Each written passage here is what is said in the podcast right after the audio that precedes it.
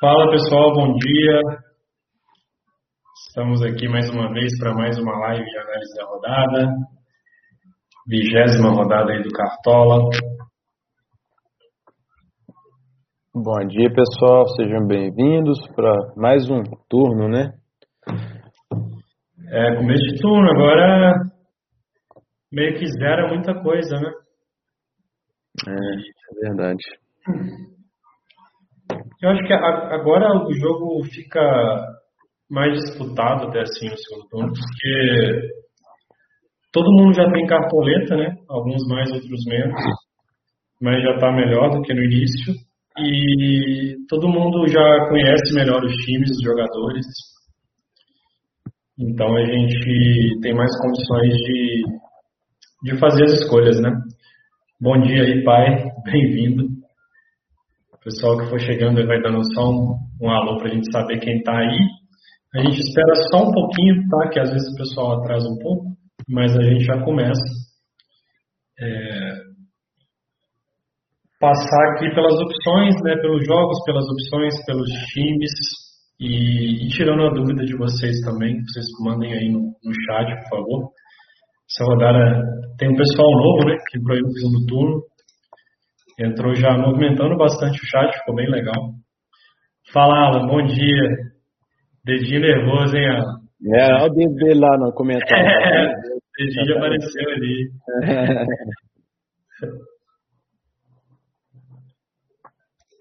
Rapaz, mas na última rodada dedo, meu, meu dedo nervoso deu certo. Eu tirei o Bruno Henrique e coloquei o Wesley. Aí. Porra, é, que upgrade. É, deu um upgrade legal. Aí o cara meteu os 14 pontos. Mas raramente eu faço essas mudanças. Fala, Alex. Bom dia, meu querido. Tranquilo? Ah, o Bruno Henrique, ele perdeu o pênalti, né, cara? Fiquei meio puto. É. É, só postei no, no Pedro. É, o flamenguista, é aquela coisa do flamenguista é, pessimista que eu sou, né? Acabou que deu certo. ah, isso. É. Bora começar então, Yuri? Vou compartilhar a tela aqui. Bora. A gente vai passando pelas, pelas análises, né? Então, pessoal, rodada 20, né? Começo aí de segundo turno, começo de mês também, então muita coisa nova aí pra gente caprichar. Tá uma rodada assim bem interessante porque não tem Marinho e Galhardo, né, que são os principais jogadores aí do Cartola, então são jogadores que meio que toda rodada a gente escala, não faz tanta diferença, né? Essa rodada está mais aberta. Então é uma rodada que tem, tem oportunidades aí para tirar pontos dos adversários, né? Quem está precisando. Aqui na análise da rodada, né, assim, começa aqui pelo material do pessoal do cartório analítico, são as probabilidades dadas pelas casas de aposta. Então a gente vê assim, o São Paulo bastante favorito ali contra o Goiás, né, mais de 70% de chance de ganhar, 30 e poucos por cento de chance de manter o SG, e depois o Internacional também com favoritismo relevante contra o Curitiba, um pouco menor, mas ainda assim um favoritismo grande. E depois tem um outro grupo aqui de três jogos, né? Bahia e Botafogo, Ceará e, Ceará Esporte, Palmeiras e Vasco. E daqui para baixo são jogos bem parelhos. Né? Eu eu tenho uma visão um pouco diferente, assim, só na questão do Bahia. Eu não acho que o Bahia é tão favorito assim quanto o Botafogo, nem é por clubismo, né? Todo mundo sabe que eu sou botafoguense bem pessimista, assim, mas é porque Bahia também não convence, né? Bahia não é um time muito confiável. É, acho que é um jogo bem parelho. Bahia é um pouco favorito, sim, por jogar em casa e tudo. Mas não vejo, assim, um, um grande favoritismo, não. Eu realmente acho que São Paulo e Inter são os principais favoritos. Eu vejo um favoritismo também é, importante aqui do Ceará. Né? O Ceará é um time que, que, desde o início a gente tem apostado, né? a gente tem, tem valorizado bem o Ceará e o time está fazendo uma boa campanha, tanto no Brasileiro quanto na Copa do Brasil e pega um esporte que já voltou um pouquinho ao normal, né? E o Palmeiras também acho que é favorito. O Palmeiras vem crescendo é, depois da saída do Luxemburgo, o time melhorou muito e o Vasco ainda não se encontrou, né? O Vasco vem mal aí há bastante tempo. Então acho que a base do time está em jogadores aqui dessas equipes. E, e nesses jogos aqui são jogos mais equilibrados, mais disputados, que a gente pode sim escalar jogadores, mas de maneira mais pontual, né? mais na qualidade do jogador, do que propriamente o confronto, assim, ser muito favorável. Então, os melhores ataques assim, para apostar, eu acho que é o São Paulo. São Paulo tem criado muito, né, muitas chances nesses últimos dois jogos aí nessa semana contra Flamengo e Lanús. O time fez oito gols. Contra o Lanús poderia ter feito até mais, criou muito. E pega o Goiás, né, uma das piores defesas do campeonato, ainda não ganhou como visitante, ainda não ganhou com o Anderson Moreira no comando. É um time que está praticamente rebaixado, né, o Goiás. Então, o São Paulo em casa, a gente tem muitos motivos para acreditar que, que tem um ataque forte na rodada. E depois, é, acho que é, são dois times que se enfrentam, mas são os melhores ataques do campeonato, o Atlético e Flamengo. Tem defesas que não são muito sólidas, não são muito confiáveis. Então a gente tem grandes motivos para imaginar que vai ser um jogo aberto. São dois times que jogam, deixam jogar. É, é um confronto direto ali na parte de cima da tabela, então é, ninguém vai deixar de graça né, esse jogo. Quem sair na frente, o outro vai para cima, vai buscar o empate. Isso vai dar espaço também. Então acho que dá para a gente esperar assim, um jogo bem aberto e com dois ataques fortes. Né, chance de muitos gols aí para os dois lados. Eu não coloco tanto o ataque do Inter aqui, porque o Inter depende muito do Galhardo, né? E o Galhardo não jogando, eu acho que o Inter tende a ter mais dificuldades até para fazer gol do que o que normalmente a gente esperaria nesse jogo do Curitiba. Nas defesas também acho que o São Paulo, São Paulo é muito engraçado, né? Ele tem uma defesa muito boa no brasileiro e nos mata-matas ele leva gol a rodo, mas o Brasileirão tem, tem sido muito forte, oito jogos em casa, só levou quatro gols. O Goiás também faz poucos gols como visitante, viu lá 0,8 gols por jogo como visitante. E tem uns desfalques importantes? O Kevo, que é um atacante importante, o Shailon, que pertence ao São Paulo, então não joga, fez gol aí na última partida contra o Vasco. E tem o Daniel Bessa também, que não joga, que está machucado. Então acho que o ataque do Goiás é meio prejudicado para essa partida. Dá para a gente pensar no SG do São Paulo. Ah, o Inter também tem uma defesa forte, né? 56% dos jogos em casa não levou gol. E pega o Curitiba aí também tem os piores ataques, né? não costuma fazer muitos gols fora de casa.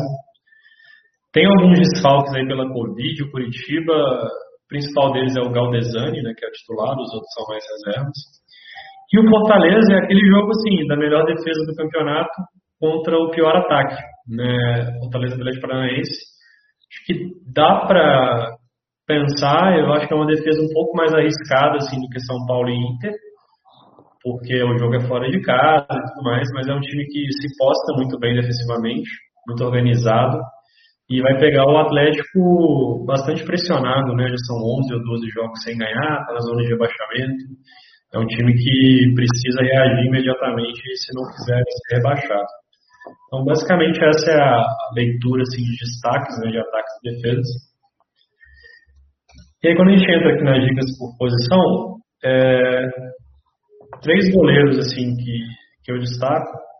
Primeiro é o Hugo, né? A gente tem visto assim o Atlético Mineiro, principalmente em casa, criar muitas chances e nem sempre finalizar tão bem, né? Então, os últimos três goleiros aí que enfrentaram o Atlético em casa foram muito bem. É, por isso.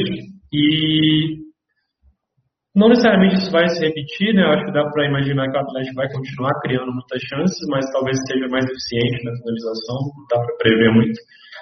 Só que o Hugo também tem sido um bom goleiro, é um goleiro jovem, um goleiro que tem muito potencial, faz muitas defesas importantes. Então, é, eu acho que ele é o melhor goleiro se a gente pensar em termos de defesa difícil da rodada, né? O goleiro que tem mais potencial de fazer defesa difícil. Um segundo que eu gosto também é o Felipe Alves, eu já acho que ele equilibra um pouco mais a questão de SG e DD. Né? Ele tem mais chances do que o Hugo de conseguir SG, na minha visão, mas também pode ser exigido em termos de DD, por isso que eu falei, o Atlético Paranaense está muito pressionado, não é um time que, que, finaliza tão bem. Então o Felipe Alves é uma opção interessante. E o João Paulo, postei lá no chat também essa decisão aí de fixar o goleiro pelas 19 rodadas, depois eu explico um pouquinho melhor o motivo. Mas João Paulo é uma opção boa, ele fora de casa costuma pontuar bem, né, fazendo defesas difíceis, é o goleiro que mais fez defesa difícil aí do campeonato. Então, pegando o Bragantino, o Bragantino vai sem o Claudinho, então é, é um desfalque importante para o ataque do Bragantino, né, um cara que não tem substituto no elenco, então acho que isso aumenta também a chance de assistir um pouquinho do João Paulo. É, acho que são, são as três melhores opções assim que eu consegui identificar. Mas goleiro é aquela coisa, né, Yuri? Não tem. É difícil falar um goleiro assim, a melhor opção, ou se falar um goleiro assim, ah, esse goleiro é péssimo, não tem como pontuar bem. Meio que tudo pode acontecer, né? Ah, é, o goleiro é na loucura, né? A gente estava até conversando aqui antes da, da live. É, as dicas que eu dei de goleiro das últimas rodadas deram certo, mas eram dicas loucas, né? Era pra galera de tiro curto. Semana passada, na última rodada, eu falei do Volpe, o cara foi lá e destruiu. Aí na outra rodada foi o Luan Poli destruiu. Sabe? Mas são. Dois, é, eram dois confrontos bem complicados. E por isso também o Volpe ele pegou dois pênaltis, é, foi fora da curva. Não é que eu previ o futuro, é impossível imaginar que o cara vai pegar dois pênaltis, né? E dá uma assistência. É, deu assistência ainda, pô. Então, loucura. O Lampoli foi mais pelo, pelo conceito de é, que o Galo ia pressionar, pressionar, pressionar e torcer para ele não levar goleada. Seria para tiro curto também. Então, uhum. e, e, se eu tivesse, depois eu fui analisando aqui, se eu tivesse ido em todas as minhas loucuras no primeiro turno de indicação de goleiro, eu estava bem melhor. Mesmo, mesmo com as que negativaram, porque a minha média também foi dois e pouco, porque a gente tenta ser um pouco conservador, né, com medo de tomar goleada, pegar SG, aí acaba que fica com menos dois ali, por causa do golzinho tomado, aquele golzinho injusto. Hum. Enfim. É, e nesse segundo turno, cara, é, eu ainda estou pensando no que eu vou fazer, mas talvez eu coloque também um, um goleiro fixo ou alterne entre dois que são melhores, seja João Paulo e mais um. Eu uhum. pensando. Mas para essa rodada, eu acho que, na, na, minha opinião, seria o João Paulo a melhor opção mesmo, porque o, o Santos, é, sem o Marinho, ele joga diferente, sabe? É um, é um time que muda totalmente o perfil sem o Marinho. E o Bragantino também tem estar sem o Claudinho, e, mas só que é um time que gosta de atacar, que arrisca muito, né? Sim, sim. Pode ser que proporcione é, defesas difíceis para o João Paulo. E o Santos é um time melhor que o Bragantino, assim, obviamente.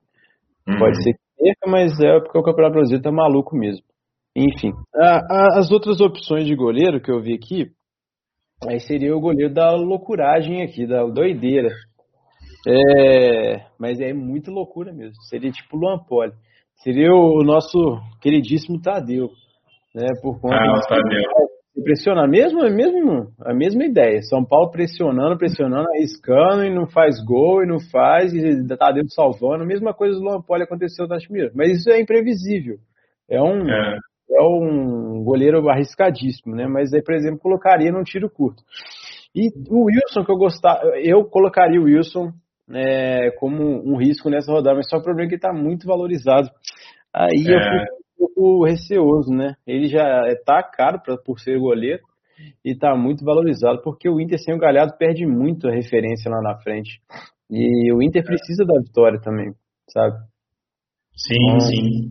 É, para mim seria o melhor goleiro para se arriscar nessa posição, né? Mas é, agora, o problema está valorizado demais, a gente fica com o pé atrás.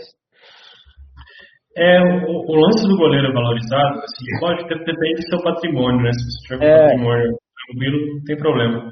Mas é porque é uma posição tão, tão variável, assim, tão volátil, que às vezes você arriscar perder cartoleta no goleiro é, é meio complicado, né?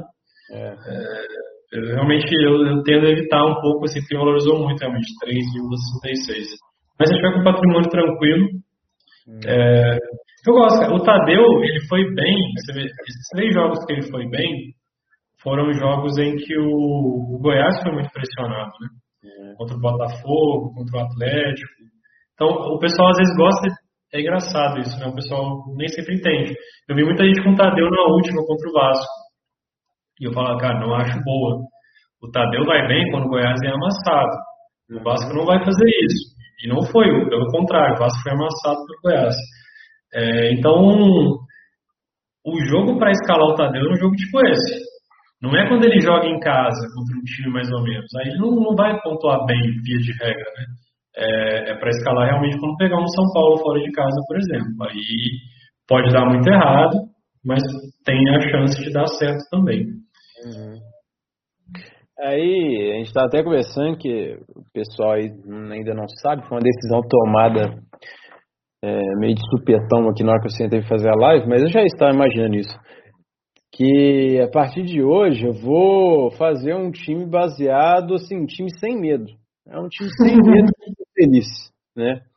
É, porque todas essas minhas é, dicas, assim, mais de feelings, né? Analisando o confronto, não tem muita situação de estatística, é mais questão de feeling, ver o que vai acontecer e tal. Algumas estão dando certo, né? Tipo, o Lon Poli deu certo, o Volpe deu certo, aquele Eduardo Ceará deu certo, o cara é baratinho e tal. Algumas coisas estão batendo. É. Toda rodada está batendo alguma coisa. Eu não vou fazer as 11 posições maluquices, maluquices também, vão ser assim, os encaixes, né? Alguma coisa assim que eu não esteja muito é, confortável com tal jogador e vou colocar um, um jogador aposta, vamos dizer assim. E eu vou criar esse time, galera. Então, vou compartilhar para vocês. É um time que é mais arriscado, mas é um, são opções assim, realmente não vão ser muito é, unanimidades. Lógico que terão algumas, é Galhado, Marinho, aqueles caras que sempre estão figurando entre as unanimidades. Mas eu vou fazer um time sem medo, time assim para tiro curto mesmo, sem medo de ser feliz. Eu ainda vou criar o um nome que eu não faço ideia. Mas é. aí vocês também podem dar, é, é, sugerir para a gente também, porque a partir da sugestão de vocês, assim, abre a nossa cabeça e, e, e surge alguma, alguma, alguma dica legal aqui. É, e a gente vai mandando sempre o time lá no canal também e às vezes pode surgir uma ideia de uma aposta mais diferente para vocês é. usarem no time de vocês, né? Pode ajudar nesse sentido. O, o, Alex, ele tá pensando em escalar o ataque do Galo e o Hugo Souza. Olha, uhum. assim, antigamente a gente achava isso um absurdo, né? Porque você tem que torcer para um ou para outro. Mas, é, assim, esse ano, por conta da mudança de scout, né, dos goleiros, tá bem diferente. É, o Tadeu destruiu quando foi contra o Atlético Mineiro, né? O Luan Poli destruiu também. Teve a situação que os, o atacante e o goleiro destruiu. Acho que foi o. É, foi Não, foi contra o Goiás, que o fez 20 e tantos pontos e o Tadeu fez 11. É, mas teve também o, o Flamengo contra. Não sei se é Curitiba. Ah, não sei. Só sei que o Pedro destruiu e o goleiro também destruiu, né? É. Assim, Pode ser. É, é um pouco. Dizer, é, é contraditório? É. Mas diante das incertezas de goleiro que tá uma loteria, cara, é, acho que nenhum goleiro você pode falar assim, ah não, isso é besteira, não vai dar nada, porque realmente é difícil, é difícil análise. Mas essa situação faz um pouco de sentido, porque os dois times se agridem muito. Eu não assustaria se ficasse 0 a 0 também, e os dois goleiros é, mitarem. Não, assim, é difícil, mas Está totalmente aleatório. É, os confrontos entre o Atlético Mineiro e outro é, adversário, sabe? O Atlético Mineiro treina muito gol, o, aí o Flamengo mete muito gol, mas eu não sei como vai ser a postura do São Paulo. O São Paulo é esperto, o cara é bom, ele já sabe jogar contra o Flamengo, então eu não acho um, uma loucura fazer isso, não. É, porque o que, que eu acho que, tá, que esse ano está fazendo mais sentido isso? Primeiro que a gente já viu, né, estatisticamente, está tendo menos SG. Então, você está basicamente quase partindo do princípio que todos os goleiros vão levar gol. E aí, se todos os goleiros vão levar gol, uh, vai se destacar aquele que fizer mais defesa difícil. Né? E, e com a defesa difícil valendo 4, então assim, uma defesa difícil já anula dois gols sofridos, você fica com mais incentivos para fazer isso. Porque vamos supor que ah, o, Keno faz um gol e o Hugo faz duas defesas difíceis. Você já fez oito pontos com o atacante e seis com o goleiro. E, tipo, seis com o goleiro, é, vai tirando os passos completos né, com essa porcaria, mas 6, 5 e pouco com o goleiro, já é uma pontuação excelente, né? Então, antigamente realmente não gostava, mas porque, primeiro, a defesa difícil valia menos, né? No início ela valia 2, depois passou a valer 3. É, e segundo, o SG acontecia mais, era mais previsível. Então eu sempre, eu, eu muitas vezes conseguia acertar um goleiro com SG. E aí eu priorizava isso. Mas nesse ano, como está muito difícil, é, eu acho que faz sentido. No, e, e, tem um aspecto que é o seguinte: pode, pode ser uma coisa até mais mais conservadora, mais equilibrada, no sentido de que, ah, se eu botei um atacante e um goleiro, pelo menos eu estou meio que cercando as duas possibilidades. É muito difícil eu ir mal com os dois ao mesmo tempo. É, pode ser mais difícil os dois irem bem ao mesmo tempo, mas os dois irem mal também é difícil. Porque se o atacante for mal, a tendência é, que o goleiro tenha ido bem, e vice-versa. É só se ah, pô, o Galo fizer gol do Hever e o Hugo não fizer DD. Então, beleza, mas não é o mais provável, né? Então, também tem esse aspecto de você equilibrar, né? Você coloca um pouquinho dos ovos em cada um dos lados aí da, da balança. É, eu acho que nessa situação é difícil acontecer isso. Mesmo que um time faça um gol cedo, eles vão continuar se pressionando. É, os dois times é, não são covardes, né? Os, né? Então, Uh, acho que pode ser válido, sim. O Hugo Souza é um bom goleiro. É difícil fazer isso com um goleiro ruim, né? É. Você coloca um goleiro nada a ver lá e é complicado. Mas o Hugo Souza é um bom goleiro, eu acho válido. Esse jogo aí vai ser trocação franca, né? Vai, vai, vai. Bora pra, pra zaga? Tem mais? Então, cara, na zaga, a zaga tá muito difícil, velho. É, o único zagueiro assim que você confia o Jeromel, né? Mas ele não deve jogar o Grêmio. Renato ele Poupa, abandona, né? Ele abandona é, o brasileiro. É, o Renato Poupa Lupe. Ele poupa os caras e tal. Tem o Kahneman que parece que vai jogar. Até acho que é interessante, mas ele não é tão, tão bom igual o Jeromel, né? Ele é mais saudoso e tal, mas tipo, é, então assim, eu coloco esse, eu acho que o Cuesta é uma das melhores opções. É, eu entendo, assim, eu acho que o Cuesta é aquela coisa, ele, criou uma expectativa muito grande. Né? E esse ano ele não está bem, realmente não está bem. É, mas eu, eu passo a tratá-lo como um zagueiro qualquer, um zagueiro igual tem todos os outros. E qualquer time com uma defesa relativamente boa enfrentando Curitiba em casa, eu vou, vou gostar de um zagueiro na rodada. E no caso do Inter, que tem uma das melhores defesas do campeonato, é, eu acho que esse é uma boa opção, acho que a tendência ia ter SG, e ele tendo SG faz aí seus 6, 7 pontos, é, acho que a tendência é essa. Não é porque nas últimas rodadas ele teve SG de vez em quando e, e, e não fez os pontos. É um pouco que eu estava falando ontem, assim, é, deixa eu achar ele aqui. Ele teve SG aqui, ó, na rodada 14 e na 17, e nenhuma delas ele foi muito bem. Mas nessas outras duas, ele não teve SG. Se em vez do SG ter vindo na 14 e na 17, tivesse vindo na 15 e na 16, ele teria feito o mesmo número de pontos. Só que aí ele teria um 6,2 e um 7,8. Aí talvez as pessoas olhassem de outra maneira.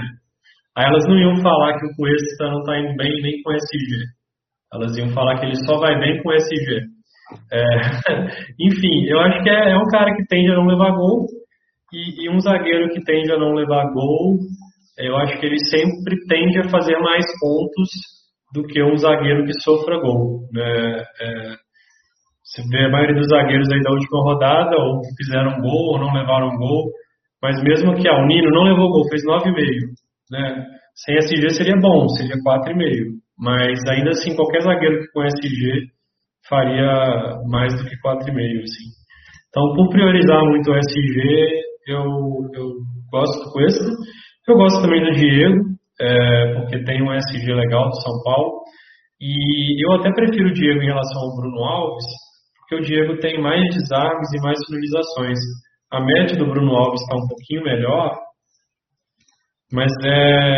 Primeiro que é 0,3 melhor, quase nada, né? Mas é porque ele tem menos jogos e tem a mesma quantidade de SG, então a média dele acaba sendo beneficiada.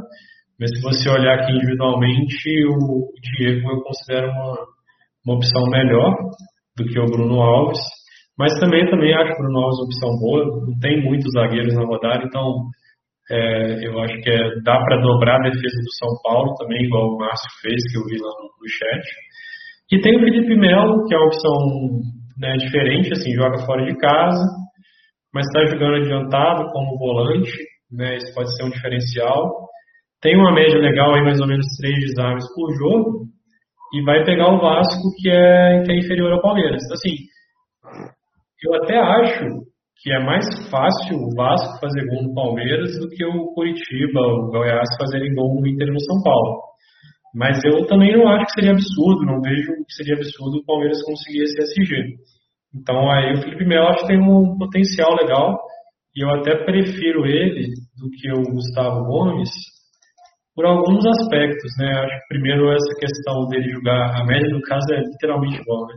Mas a, ele jogar mais avançado, ele desarma mais, ó, tem menos jogos e tem mais desarmes. E o Gomes, ele tá pendurado e ele vai para a seleção, então tem sempre aquele receio, né, do cara cavar amarelo e tudo mais. Então nessa eu acho que o Felipe Melo é até melhor do que o Gomes, se eu fosse escolher um zagueiro do Palmeiras. Você consegue ver mais algum outro zagueiro aí, Yuri? Tá... Zagueiro tá difícil, zagueiro tá ah, bem complicado, difícil de fugir da dobra do São Paulo ali. É, é complicado de dobrar o São Paulo, você tem que triplicar, na verdade, colocar o Reinaldo. O Reinaldo não pode é. É, não, não, estar no seu time, né? Uhum. Mas, é, pô, tá bem difícil. Eu anotei aqui é, outras opções, mas zagueiro sempre tem aquela, né? Todo mundo já sabe. É, não, não, sou muito. Não perco, não perco tempo com zagueiro, porque tá difícil. Mas é outras opções, tem um joguinho de cada 0 a 0 danado, é o Furacão e Fortaleza. É, é, é eu, eu colocaria, colocaria não, né? Poderia ser uma opção também. Ou o Thiago Helena ou o Pedro Henrique, um dos dois, porque joguinho 0 a 0 não sei se vai ter, sei lá. Os dois times não, né? Furacão lá no sul, Fortaleza jogando mais atrás, sei lá. Pode é verdade. Eu, eu acho o Pedro Henrique uma boa, cara. Boa sacada. Né? Pedro Henrique eu acho que pode ser uma boa. Porque ele faz pouca falta lá, cinco só. Tem é. um número legal de exames aqui, 21. É... E a média dos zagueiros tá, tá bem baixo, né? Tá bem... Sim, sim. Ela tá bem baixo mesmo. O, o Alex tá perguntando do Nino. Cara, o Nino. É. é. Ele tá, tá bem, né, cara? Tá bem nos últimos jogos. Assim, eu não gosto porque eu também levo em conta o, o, o jogador, né? É, é, jogando, você vendo ele jogando, ele acha meio grosso. Não, não sou muito do Nino. Mas, assim, pelos números, né? Estão falando ao contrário, até que ele tá. Vem pontuando tá... bem, né? Aqui ele fez um gol. É, um inflado, né? Mas Acho Mas que é, é totalmente reserva mesmo? Não, totalmente reserva não. Estava até aberto aqui, ó. É, o Grêmio vai poupar alguns jogadores, mas viajou bastante gente para esse jogo, sabe? Uhum. Então, eu acho que assim, o Nino é legal porque a defesa do Fluminense deu uma melhorada nos últimos jogos aí, tem, tem mantido SG, e pega um Grêmio misto. Mas é que eu acho que é um jogo mais pau a pau, né? Se o Grêmio fizer um gol também, mesmo isso, não é muito muito é, absurdo, não. Acho que o Nino depende mais desse G, né? Eu não, eu não sei, não. Tem desarmado bem até. É. Eu acho que é válido. Acho que é uma opção válida. É, é só o meu filho tá falando ao contrário, assim, eu não. Aí são outras opiniões, mas realmente não, não, não, colocaria, sei lá. Eu também acho que o Lucas Claro ele, ele faz menos faltas, ela não desarma tanto, mas também é um, zagueiro assim que não perde muito ponto, né? Isso é bom. E ele tem jogado muito bem. né, futebol mesmo, tem, tem jogado muito bem. Uhum. O Robson perguntando do Gil. Então, cara, o Gil até tem pontuado melhor, né? Parece que tá pontuando muito, na verdade, porque ele sempre pontuou. é, a média dele, o cara faz 5, parece que fez 20. É, então, cara, esse jogo, Corinthians Atlético Goianiense, é que, é que eu não confio tanto no Corinthians, sabe? É mais por isso, assim, o Atlético Goianiense eu acho que não é. Tem surpreendido, né? Tem jogado até bem, assim, dentro da, das limitações. E eu não confio tanto no Corinthians, assim, para conseguir um SG mesmo, porque o Gil já é um cara também que depende bastante, né? Ele tem 22 desarmes só em 14 jogos, não é muita coisa. Então, eu pensava, pô, para botar um cara que está dependendo bastante do SG, eu prefiro botar um zagueiro do, do, do Inter e do São Paulo do que o Gil, né? Se fosse pegar um cara fora de casa, talvez aí, um, aí eu pensaria no Felipe Melo, que desarma mais, que chega mais na frente. Não priorizaria tanto o Gil. Ah, o Felipe Melo fica com medo do cartão, ele é muito louco. É, ele pode dar uma voadora no cara a qualquer momento, né? É. Isso. O fator maluco também entra na. É. Nessa rodada, eu acho que tem opções mais conservadoras ali, que podem né, garantir os pontinhos da água do São Paulo e tal. É. Não sei se vale a pena ficar muito. Dessa que apareceu, eu acho que eu gostei mais do Pedro Henrique. Então, pois é. Ele raramente negativa, faz pouca falta, desarma pelos dois por jogo, ok.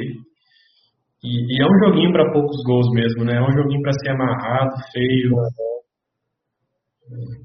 É, eu vou até anotar aqui, ele pode estar no meu time, que eu não sei o nome que, vai, que eu vou dar para ele ainda. É, ele vai estar barato, porque você vai ter pouco cartoleta, né? Vai ter é, ainda, então, tem que dar um jeito aqui. É, essa rodada tá de boa. Mas é isso, galera. Basicamente, a, a minha, minha filosofia de zagueiro né, é priorizar bastante o SG. Assim. Por isso que a minha zaga provavelmente vai ser Cuesta e Diego. Mas aí a gente trouxe essas outras visões também para vocês refletirem. Né? Não necessariamente é, é, o único jeito de escalar zagueiros. Curitiba, ele. O Giovanni Augusto não joga, né? Não, talvez jogue ele tá meio assim, na dúvida. Uhum. Porque ele, ele machucou no último jogo, né? Mas agora já tá até mais, mais certo que ele vai jogar. Ah, cara, o Inter não pode perder esse jogo, sabe? É, é um joguinho que o Inter tem que dar um jeito, senão vai, vai ficar longe ali da, da disputa. É. É o jogo para ganhar e carimbar ali para permanecer no alto da tabela, né? O Alex teve um surto de Covid no coxa lá. Foi, foi. É, cinco jogadores. Rapaz, mas deixa eu contar uma experiência com Covid. Você foi infectado, cara? Não, não fui. Mas é, nesse mundo de futebol, eu que gosto de apostar, né, em casa de aposta e tal.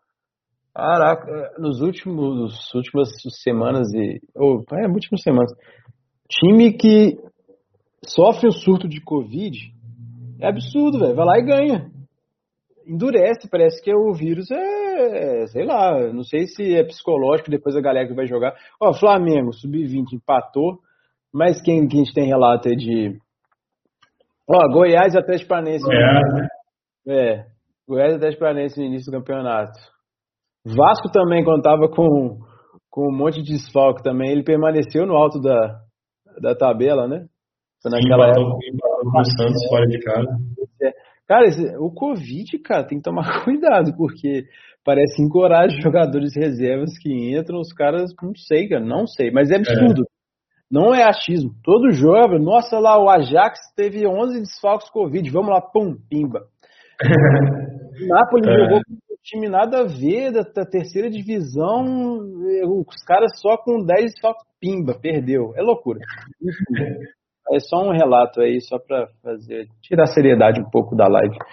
Fizeram essa análise lá nas apostas? Não, na verdade foi eu que fiz a análise, porque eu já me ferrei bastante com esse negócio de Covid.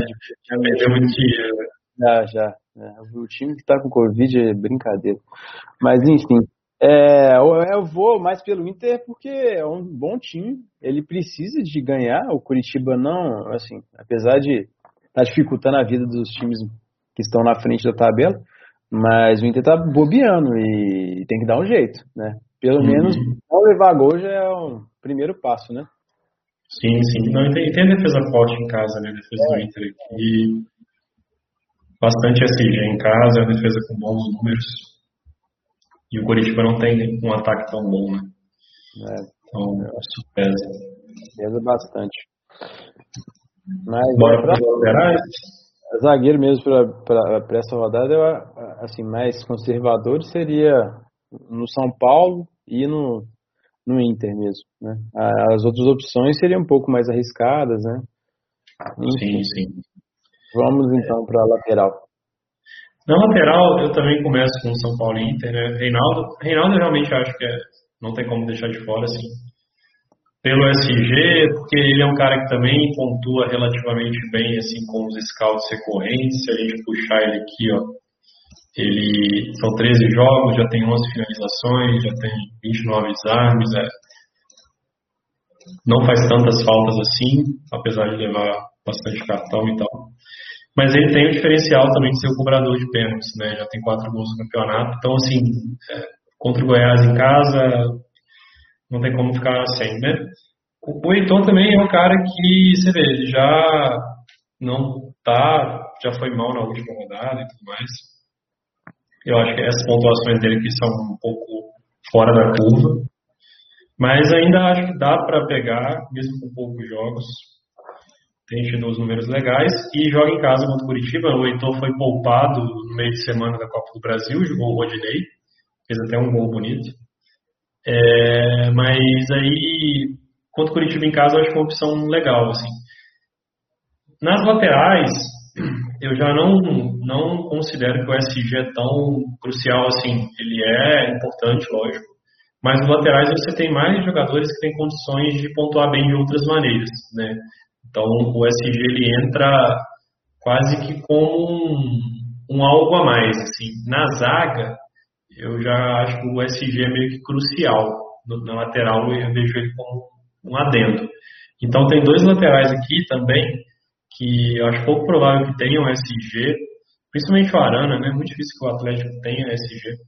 Mas ele jogando em casa é muito ofensivo. É, já as quatro participações em gol dele foram em casa. É um jogo que deve ser aberto. Então, para quem de repente quiser ah, eu vou botar o Cuesta, não quero dobrar a zaga do Inter, por exemplo, pode ser um, o Arana ali como segundo lateral. Ou o Felipe Jonathan também, né, que tem uma média muito boa fora de casa, 6,44. Vai pegar o Claudinho suspenso, vai né, o Arthur que joga pelo lado dele ali, então é um cara que é muito agressivo, né? Parte para cima. Pode gerar desarme, pode gerar falta, cartão amarelo, a gente nunca sabe, mas pelo menos ele vai ser exigido né, nesse sentido. Então, é, eu não botei o Vinha no Palmeiras, apesar de eu achar também uma opção legal, mas também vai aquela questão do forçar o amarelo, né, que ele também pode forçar, porque ele está pendurado.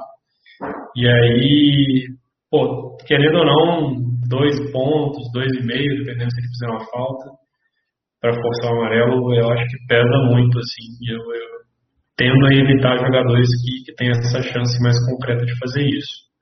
Então acho que na lateral assim, é, é Reinaldo e mais um. Né? E aí você tem, você tem espaço para diferentes estratégias, assim, pelo que a rodada oferece. O Raimundo, ele está em dúvida entre o Reinaldo Arana e Felipe Jonathan. Cara, é uma dúvida difícil de responder, mas vamos lá. o Reinaldo uhum. tem que estar, tá, né? Por toda a situação do jogo. O Wes é bem inferior a São Paulo, vem com vários desfalques, enfim. Reinaldo é cobrador de pênalti e tal. Ele é ofensivo. Então ele tem que estar. É difícil tirar o Reinaldo. Acho que seria arriscar demais tirar o Reinaldo. Ah, o Arana é, vai para um confronto, tende a ser aberto, né? No primeiro turno, o Galo, no primeiro tempo contra o Flamengo, ele jogou com a defesa alta, tá? E não tomou goleada no primeiro tempo por conta da. É, da... Isso, fugiu a palavra. Da ineficiência, não, é, da ineficiência do ataque do Flamengo. Perdeu gol, assim, absurdo. Uns dois ou três gols ali, cara a cara. Tá? Mas no segundo tempo, o Galo já recuou um pouco, porque a defesa é lenta e o Flamengo tem um ataque rápido, recuou um pouco e acabou que saiu com os três pontos. Agora, para essa, essa partida contra o Flamengo, eu não sei como o São Paulo vai, vai montar a equipe. É, o Arana, quando ele tem essa. ele chega muito à frente, eu percebo, é, eu percebo que é, é em jogo que o adversário recua, sabe? Recua, esperar o Galo, é, uhum. jogar, aí ele vai, entra pelo meio, e o Keno vai para a ponta, enfim. Eu não sei se ele vai ter essa postura, se vai ser um jogo mais estudado. É difícil ler a cabeça do São Paulo e o Domi, né? Os dois técnicos são eles são mais experientes e não é, é, é, diferente. Agora, o Felipe Jonathan, cara, eu gosto do Felipe Jonathan, porque ele já pega um, uma equipe não tão boa quanto, né? É um, é um confronto, não é fácil, é difícil. Porém, eu não me assusto se o Santos sair com a vitória, sabe? Sem sofrer gol. Uhum. É, é ele vai confrontar é, é, jogadores rápidos, né? Na lateral, na ala aí que isso pode gerar vários desarmes. E o Santos eu também não, não acredito que ele vá para frente assim, ah, preciso da vitória igual um maluco. Não. Eu acho que vai ser um jogo também mais estudado. O Santos vai esperar o Bragantino se resolver, porque o Bragantino jogando em casa e também precisa da vitória. O Santos eu acho que vai tentar, é, vamos dizer assim, segurar a posse de bola, porque não tem o Marinho como válvula de escape, aí vai ter que mudar a forma de, de jogar. Eu, eu, prefiro o Felipe Jonathan para essa rodada no lugar do Arana. Boa. Eu acho que faz sentido. Eu acho que o Felipe Jonathan ele tem mais condições nesse jogo de pontuar com os scouts que são mais recorrentes, né? Desarme. E, mas ele também chega bem na frente, então pode dar uma assistência e tal. O Arana, ele é mais uma opção assim, meio que tudo ou nada, né? Que é um cara que pode participar de gol, mas dificilmente vai ter esse G e ele já não é tão bom de scouts recorrentes, né? Você vê, tem 29 desarmes, ok, mas o Felipe Jonathan tem 64, né? Então, assim, ele desarma muito mais. Então, é, em termos de, sei lá, de opções, eu acho que o Felipe Jonathan talvez é uma opção mais ali segura e o Arana é uma opção mais arriscada. É, Marcelo, e é, é, assim, eu percebi no último jogo do Santos, foi até foi na Copa do Brasil e também no Brasileiro. É, o Madison, ele tá subindo muito. Ele é. já fez o gol no último brasileiro. Ele está subindo Sim. demais, está subindo demais. E será que com a ausência do Marinho ele não seja uma opção até melhor que o Felipe Jonathan? É, porque ele pode jogar. Eu, avançado, né? eu achei o Felipe Jonathan até um pouco mais recuado, é, comparando com o Madison. Ele estava subindo demais cara, subindo demais. É, o Madison parece que vai jogar no lateral mesmo. É. Porque às, às, vezes ele joga no lugar do Marinho. Né? Uhum. Até se, se, entrar o Pará aqui, ó, no lugar do Lucas Braga, aí eu acho que vai acontecer, vai ser o Madison avançado. Então, eu acho que o Madison, eu vejo parecido com o Arana. É um cara que você vai escalar para participação em gol. Até porque ele não desarma tanto, né? Lá, 11 em 14 jogos. Então, assim, mas ele, pô, tem sete participações em gol, que para um lateral é um negócio absurdo, né? Tem muita coisa. É, então, eu vejo ele parecido com o Aranha em termos de características, de oportunidade para rodada, e o Felipe João uma, uma característica um pouquinho diferente. Aí vai do, do que você está buscando, assim, na lateral. É, não tem muita resposta certa, né? Na hora de analisar, é, a gente tenta dar as características, os potenciais de cada jogador. Você está buscando um lateral mais ofensivo, que tem mais potencial de imitar, eu acho que o Madison até pode ter mais que o Felipe Jonathan. Só que o Felipe Jonathan talvez te dê uma probabilidade de uma pontuação mais regular. É. Assim, o Madison fez gol e fez cinco, né? Assim, mas é um pouco de azar. É, geralmente, se o cara fizer gol, ele não vai fazer cinco, ele vai fazer mais, vai fazer oito, nove. Então, assim, uma, uma pontuação meio. É, um pouco de azar, né? Você vê que ele vinha bastante consistente aqui, provavelmente revezando participação em gol e SG nesses jogos. É, mas eu acho que é interessante. É, no meu time eu acho que meteu o Madison, já que eu tenho só 100. É, no meu time não, o time é uma loucura aí que eu não sei o nome. É, eu devo colocar o Madison, já que eu não tenho quartoleta, né? Vou começar agora. Então. É uma boa, cara. É, tô anotando aqui, depois de soltar lá.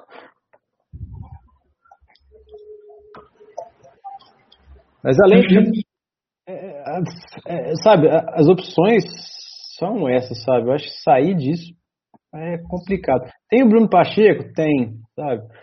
Mas. É, é. Hum, tem o Reinaldo, é só mais uma vaga e tem cinco outras opções. É porque eu gosto de zagueiro né, ofensivo, zagueiro lateral ofensivo. Sim, o Bruno Pacheco é mais do desarme, né? Mais ofensivo. É, fiquei traumatizado com ele daquela vez que eu escalei ele não jogou. Fiquei puto. É, é, é. Mas ele deve jogar essa. Não sei o que o Couto Ferreira tava na cabeça não, de não colocar ele. É, acho que as opções estão meio essas mesmo. É, porque, pô, você, qual, Heitor ou, ou Bruno Pacheco? Ah, pra mim, é, claro que é o Heitor, sabe? É. olha o preço do Heitor, quatro? Pouco? Sim, sim, tá baratinho. Tá baratinho, jogo melhor, então não dá para fugir muito. Pode ir para os meias, então? Bora. Cara, aqui no meio, o que eu acho? Eu acho que é Vina, né, unanimidade também. Tanto que ele tem jogado contra o esporte em casa. Ele adotou um nome social agora, né? É, eu fui ver, pois é. Cara, não é mais Vinícius, agora é Vina. Será que vai ser bom ou vai zicar o cara? ah, é. é. Precioso de plantão aí, que talvez é, tenha gostado. e tem o Patrick, cara. O Patrick é muito cabuloso também. Ele. Você vê que a média dele é forte. Ele desarma muito. Sofre muito mais falta. Ele sofre mais falta do que ele faz. Então é bom, né? E o cara participa de gol, chega pra finalizar. Eu acho que esses dois, assim, o meio é esses dois e mais um cara. Até os mais escalados estão seguindo essa lógica também. Eles são os dois mais escalados do, do, da rodada. Então, eu acho que o meio nessa rodada é meio que isso também. É esses dois. E aqui está aberto. Por exemplo, Everton Ribeiro, eu acho que está entrando na cota de clubismo do cartoleirinho, que sempre que possível enche de jogador do Flamengo aqui. Né? É, se o Flamengo tivesse ganhado do São Paulo, é que agora a galera ficou meio assim, né? Mas se tivesse ganhado, eu acho que ia ter um Felipe Luiz aqui. Ah, é, é. Que a galera, a galera mete o louco mesmo de Flamengo. Mas eu não acho que o Everton Ribeiro está entre as melhores opções da rodada. Então dá para variar aqui no terceiro meio. Eu gosto do Sobral. Eu acho que o Sobral está sendo meio negligenciado nessa rodada. Não tenho visto tanto time com ele assim. Porque, sei lá, ele botei ele contra o Curitiba e não foi bem. E aí acontece muito isso, né? Galera escala, o cara não vai bem e ele vai meio para fora do radar, assim, vai pro banco. Mas ele, assim como o Patrick, também é um cara que, olha, desarma muito, ele finaliza pra caramba, participa de gol, sofre falta e tal. Então tem uma média forte. Acho que é, são dois caras, ele e o Patrick, que são caras com, que vão ter um potencial legal de pontuar com scouts recorrentes ali, fazer seus três, quatro pontos e tem a chance de participar de gol. E aí, participando de gol, o cara já vai para 8, 10, 11 pontos. Então, vejo que são meias com um potencial bacana nessa rodada. Muito provavelmente o meu meio vai ser formado por esses três caras. Mas também tem, tem outras opções legais. Tem o Natan, que já não é um cara assim tanto de scout recorrente, ele é mais de participação em gol. Mas, pô, pegando o Flamengo, jogo aberto, a gente sabe que ele tem essa característica de infiltrar muito, de chegar para finalizar, muitas vezes como um centroavante. Então acho que é uma opção legal também. Tem o Otero, que é um cara que chuta muito, né? Tem mais de duas finalizações por jogo. É, tem desarmes, faltas sofridas legal também. o problema do Otero tem sido um pouco cartão. Oito jogos, ele tem quatro amarelos, né? Isso aí acaba punindo bastante a média dele. Mas eu não acho que a tendência é levar amarelo. Assim. Acho que amarelo é sempre um negócio meio. É, não é muito. O cara sempre tem mais chance de não levar amarelo do que levar. Então, o fato dele ter levado 4 em 8 jogos, eu não acho que é. A cada dois jogos ele vai levar um cartão. Pode ser uma coisa por acaso mesmo. Então, é, eu também acho o Otero uma opção bacana. E tem algumas outras, né? Tem o Rafael Veiga. O meio tá, tá bem rico, assim, de opções, né? Eu não sei o que, que você achou, cara. Tem o, o Daniel aqui do Bahia, ó. Uhum. É um cara que já vem pontuando bem. No, vem dois, duas pontuações legais. O cara me ligando, é muito folgado, velho. Uhum. É, vem duas pontuações boas. No último jogo pela Sul-Americana, é, deu três assistências. Então também acho é uma opção legal. Você consegue ver mais algum aí? Cara, meio, quando eu vejo o meu meio fechadinho assim, eu parece que eu não consigo ver outras opções. Olha, vamos lá. É, gosto do Vina, gosto do Sobral, gosto do Patrick. Natan já não gosto. Não, eu fico com um o pé atrás, porque ele já me decepcionou nas, contra times mais fracos, né? Eu fico um pé atrás com ele. É, o Raimundo perguntou sobre o Benítez. Cara, o Benítez é, é o Vascaíno, né? É o cara... Raimundão é Vascaíno, bravo. É, Vascão, Vascão tá igual o fogão, tá decepcionando, né? é o que eu. Não, eu, eu já acho que tá cumprindo o papel, não tá decepcionando, não. tá fazendo esperado, né? Dos É. Botafogo, é, não, não isso, mas o Botafogo e o Vasco eles vieram com a expectativa muito grande e tal, mas depois o time realmente não é bom, né? Vamos lá. Não é bom. E o Botafogo iludiu com esse negócio do Botafogo SA também, que acabou não dando certo. Mas o Vasco também tem um time bem limitado, então tava lá em cima, mas agora é- tem alguns bons jogadores, né? O Benítez é um bom jogador, Uhum. mas o problema é que vai jogar contra o Palmeiras. O Palmeiras ele voltou a jogar bem depois do Luxemburgo. E até acho que vocês lembram, né? Falando que eu achava que os jogadores estavam sabotando o Luxemburgo. Parece que estavam sabotando mesmo. É, parece que de sacanagem. É, é, tá sacanagem. Que saiu, o Luxemburgo, os caras mudaram da água pro vinho, começou a jogar bem e tal, enfim. O problema do Benítez é isso, é um bom jogador, é. O Vasco depende do Benítez, isso é claro, né? Tem uma dependência do Benítez realmente, sem ele muda totalmente. É. E mas o Palmeiras, né? O Palmeiras é um bom time, é, é- tem uma defesa também relativamente sólida. Sim, É. sim. Aí, aí Raimundo, você tiraria quem para colocar o Benítez, sabe? É, você tem que pensar nisso. A defesa do Palmeiras, inclusive, é uma das melhores fora de casa. Tanto em gols sofridos por jogo, como expectativa de gols e SG. Então eu, eu realmente acho que. E o Benítez não está 100% ainda, né? Ele está voltando Uhum. de lesão e tal. Então eu acho que ele. não acho uma boa opção para essa rodada. Confrontos que o Vasco tenha jogos mais fáceis, com certeza. Vai ser uma boa opção, mas para essa contra o Palmeiras eu não gosto, não. É, porque o confronto é difícil, né? Então, é, com, qual, argumento- com qual argumento você consegue defender a escalação desse jogador? Eu não consigo, tipo, seria mais no feeling, né? Se os caras, se você tá com feeling, ah, ele vai fazer uma boa partida. Mas não dá- eu não consigo defender por conta do confronto. O Vasco não, é, não tem uma equipe, assim, consistente, tá? Realmente varia muito. Agora, com esse novo técnico, vamos ver, né? O Benítez ainda não está na forma física ideal, 100% como ele estava voando, né? E vai jogar contra o Palmeiras, que está bem. É um time forte. Então, sei, eu acho complicado é, a participação dele. É, eu prefiro até o Veiga, por exemplo. Né? É, eu prefiro apostar, é, prefiro apostar contra pela fase do Palmeiras, né? É. O, hum, o Márcio está perguntando do Jobson, do Santos, que deu uma mitada na última rodada aí. Cadê o Jobson?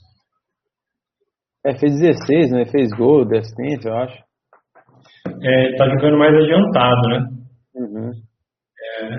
Então, ô Márcio, é, tem alguns pontos, assim, eu acho que é, ainda falta, falta um pouquinho de parâmetro para avaliar. Ele começou a jogar mais adiantado, foi muito bem. Isso é bom, né? Uma coisa positiva.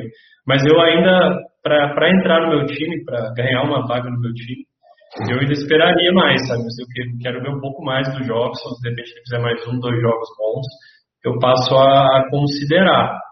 É, para essa partida eu não consideraria tanto, até porque também o Santos vai sem o Marinho.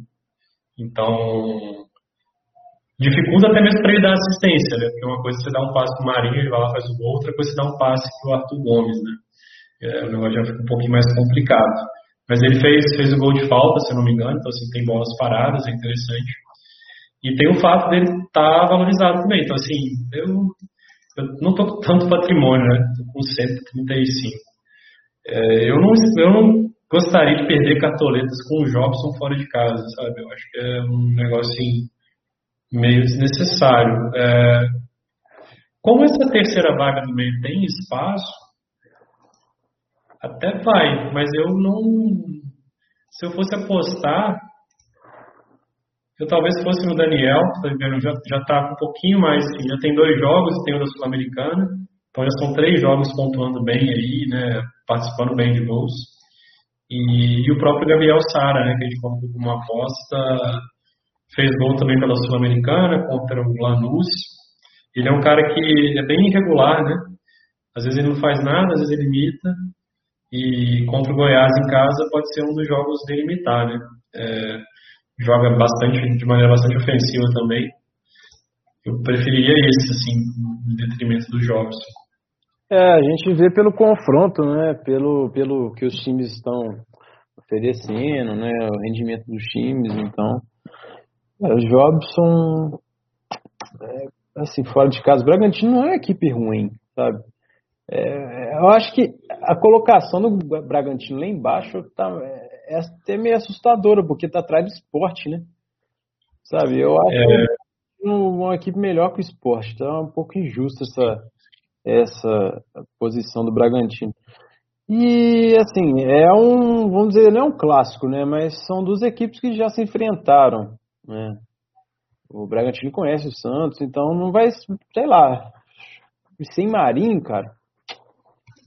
Até interessante, ó, Bragantino na classificação esperada pelo XG, né, pela expectativa de gols feitos e sofridos, é esperado que ele estivesse em nono. E ele está em 18 O esporte está em nono e a expectativa era que estivesse em 18 Então, assim, está tá invertido, né? É, o que o esporte tem, tem sofrido bem menos gols do que deveria estar sofrendo. Mas, então, eu gosto de dar uma olhada nessa tabela aqui porque dá para ter uma noção melhor até do desempenho dos times do que olhar na tabela real, né? Às vezes o time está tendo um pouquinho de azar ou está tendo um pouquinho de sorte. É, o Bragantino acho que está sendo um pouco injustiçado. Tem bons jogadores e tal. E esporte não. Esporte é. Ah, é o Jair, né, cara? É, é, tá é o venturismo. É, venturismo. Mas enfim, eu acho que aí você tem que tirar quem para colocar o Jobson, né? Porque para mim, É, na terceira vaga, né? Terceira vaga, né? Mas, deixa eu ver. Pô, mas eu acho, por exemplo, para a terceira vaga, seria a aposta, vamos dizer assim, né? É, São Paulo e Goiás, né? Pô, Goiás, só Gabriel Sara. Eu acho uma aposta melhor para colocar, né? Eu, assim, acredito que São Paulo vai para cima do Goiás, é, apesar de ter sido eliminado lá da Sul-Americana. Tem um time melhor.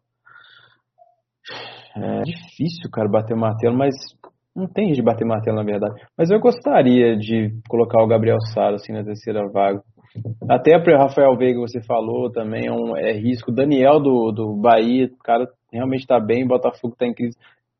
Agora o Jobson, pô, o Bragantino é um time relativamente bom. O Santos vem sem Marinho. É, já chegamos num consenso aí, né? É. Eu não consigo defender, sabe? Isso. E eu realmente não gosto do Everton Ribeiro, viu? Não, eu também não. É, um, é um erro. É, você perguntou pra mim, que flamenguista é, pessimista. Só tá louco. Acho que isso aqui é um erro da população brasileira, até porque o Everton Ribeiro também está pendurado, também vai para a seleção, então pode ser que, que cabe o amarelo também. Uhum. É, e Lógico que ele é craque e tal, né? Isso pesa a favor. Mas. É, não, jogo claro, né? Pô, tem que colocar o Vitor Ribeiro em jogo que vai fazer gol, né? É, a possibilidade de fazer gol é grande, mas não sei, cara. Ah, Pedro, pra mim, que é o jogador do Flamengo a ser escalado. É, ele é o, ele é o artilheiro. É. Vamos lá. É... O Robson perguntando para regularidade. Ir com Vina, Otério e, e o Gabriel Sara. Ah, eu, eu não gosto, assim, acho que para regularidade tem que ser Vina, Patrick mais É, cara, também concordo com isso aí.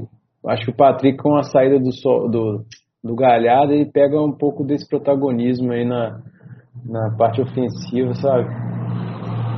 Foi contra o esporte mesmo que o Galhardo começou no banco, foi um dos jogos que o Patrick é. fez, fez muito ponto, né? Fez dois gols. Uhum. O Otero acho que vejo mais como. É, ele é mais aposta, sabe? Porque não é certeza assim de, de pontuação. O Corinthians não vive numa boa fase. Eu acho que o Otero seria para a terceira vaga. É, tanto, eu, eu digo isso tanto pelo potencial dos dois, quanto pelo, pelo metagame mesmo, pela lógica. Né? É, são os dois jogadores mais escalados do, da rodada, o que é muito raro, né? Geralmente os atacantes são os mais escalados. Então, é, acho que é Vina, Patrick, aí você pode escolher entre o Sara e o Otelo. Aí beleza, aí tá, tá valendo.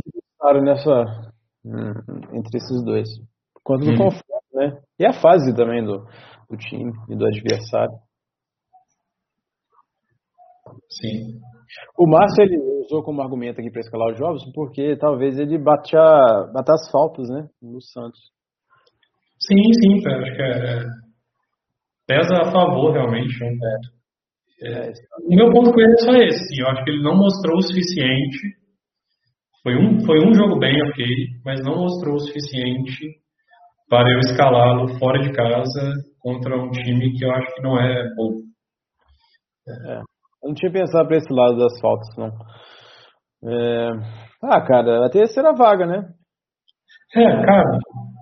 Cabe, mas eu, eu vejo opções melhores. Sim, mas é pesa o fato de estar muito valorizado também, então. Eu Sim. prefiro outros, mas também não acho um absurdo, assim, não. Pelo lado de bater. Eu não sei pênalti, né? Não sei como é que vai fazer os pênaltis, quem vai bater os pênaltis. É, hotel, né? É. Verdade. O Alan perguntou no Zé Rafael.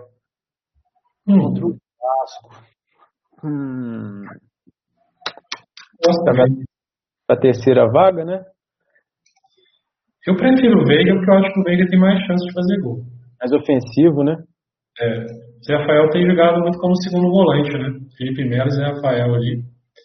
E o Veiga é aquele meio ofensivo, faz a ligação. É, então.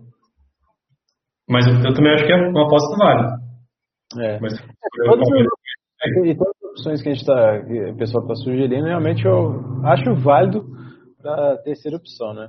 as outras duas, retirar as outras duas, acho difícil, é, é arriscado, né? Porque são boas opções e muita gente está escalando. É. E potencial né, de pontuação. Agora, o Raimundo, do Benítez, cara. Você é vascaíno, hein? Ah, é. mas eu tenho, é, quando eu falo assim, eu tenho uma zica danada, o cara vai faz 20 pontos. ah, você tá no fim, irmão, vai, vai fundo, vai pra terceira ali, né? Mas é, eu tô, a gente tá falando mais a, balanceando os prós e contras, né? Não sei se. Sim, sim. É, não sei, porque não sei se dá assistência, faz gol. Né? O, o Cano também, o Cano tem anos aí, né? Sem fazer nada. É, não vai jogar também. É, mas eu tô falando que a fase do Vasco não é uma das melhores. Não. Mas vamos lá, então vamos pro é, tem como uma aposta especial que eu vejo que é o Sara. Eu acho que o Daniel também é uma aposta. Assim. Se, fosse, se fosse eu usar aqui nessa terceira vaga, eu ficaria entre o Sara e o Daniel. É. Pelo confronto, o Sara, o Daniel pela fase, confronto também contra o Botafogo. Apesar de eu achar que não é tão fácil, eu iria num desses dois. Tá até no meu time tiro curto, tá o Sara. Talvez eu coloque o Daniel também. É, mas eu acho que para apostas mais arriscadas é, tem, tem espaço no meio, né, tem uma vaga para isso e seria um dos dois. E aí o ataque, o ataque está complicado, né? O ataque é muito importante, pessoal. É, o ataque essa rodada é muito importante, é mais importante do que geralmente é. Porque você tem, na minha visão, o Brenner, que é uma unanimidade pelo potencial, pela fase que ele está vivendo, pelo fato de estar sendo muito escalado, por ser o, capitão mais escalado. Então, assim, o Brenner é, ocupe umas vagas com ele, né, confronto e tal. Mas aí as outras duas vagas, elas estão, para mim, bem abertas. Mesmo o Pedro sendo o mais escalado aqui, eu não acho que ele é tão unânime do ponto de vista técnico nessa rodada. É, acho que ele é uma boa opção, sim, óbvio, assim como é o Keno, porque você pensar, Atlético e Flamengo, os dois times devem fazer gol. Quem são os favoritos para fazer gol desses dois times? O Pedro e o Keno. Então eles são, são boas opções, sim, óbvio que são. Mas está tá em aberto, que é um jogo complicado. E você também tem dois caras que têm jogos talvez menos complicados, né? Que os times são favoritos assim, um pouco mais claros, mas que talvez não sejam tão regulares, tão confiáveis quanto o Pedro e o Ken, que são o Luciano e o Gilberto. Então, qualquer um desses quatro aqui, eu acho que tem vaga. Eu, por enquanto, no meu time, estou com, com o Pedro e o Keno, é, priorizando um pouco mais a qualidade, o protagonismo dos jogadores, sim, mas não está fechado. É, poderia tranquilamente com o Gilberto e Luciano, ou Pedro e Luciano, enfim. Ainda vou pensar bastante, é, reflitam, porque vai fazer muita diferença nessa rodada. Tá? Por que, que eu estou priorizando Pedro e Ken? Pelo protagonismo dos caras, pela fase. O Ken ainda é um cara que pontua bastante com scouts recorrentes, ele finaliza pra caramba, né? Ele tem muita finalização. Você vê que 17 jogos, ele tem 40 e tantas finalizações, mais os gols. Então é um cara que tem um potencial muito legal. Vai ali cair nas costas do Isla, provavelmente. O Isla a gente sabe que não é um zagueiro, um lateral muito rápido, né? ele é mais ofensivo, ele dá espaço. Gustavo Henrique não deve jogar, né, Yuri? Infelizmente. É, é. Seria um reforço para o adversário. é, é, depois que ele perdeu o saco, tadinho, o cara ficou.